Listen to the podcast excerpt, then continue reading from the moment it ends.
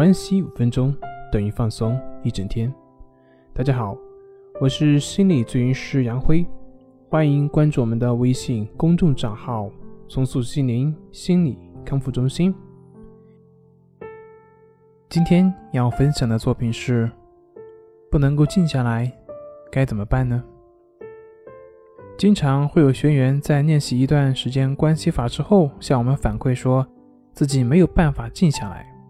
自己老是进入不了那个状态，还有就是感觉自己在练习的状态还不如之前呢，为此而感到很苦恼。曾经有一位女士，我刚给她关系法，她自己都没做，然后就很礼貌地跟我说，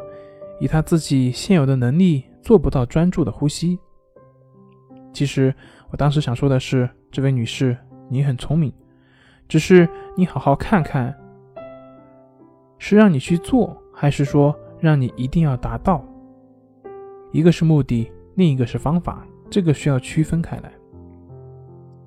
我们需要明白的是，关系法做的好坏，并不取决于你在练习之中是否静心，是否保持好的状态，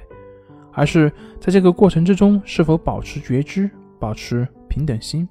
换句话说就是，如果你在这个练习过程中一直都很平静，一直都保持一个很平稳的状态，这并不能说明什么。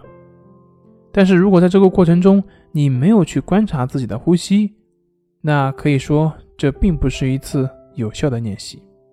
相反，在练习过程中，你的心一直都很散乱，自己总是会走神，会昏沉。但是在这个过程中，当你发现自己走神了、散乱了，能够不断的把自己的心拉回来，持续的去观察自己的呼吸，那么我们说这个过程是很好的。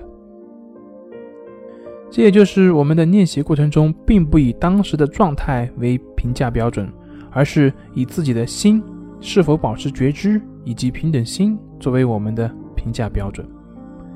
为什么有的人在练习过程中的反复性会很大呢？那就是因为他对于这个状态过于去追求，你要是过于追求好的状态，那么对坏的状态就会排斥，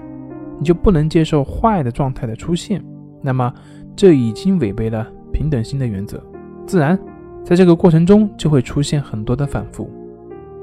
所以，你还要去为自己的状态而纠结而痛苦吗？你对于练习状态的纠结，其实和对于症状的纠结。本质是一样的，只不过是换了一个对象而已。你还要重复下去吗？本节目由重塑心灵心理康复中心制作播出。好了，今天就跟您分享到这，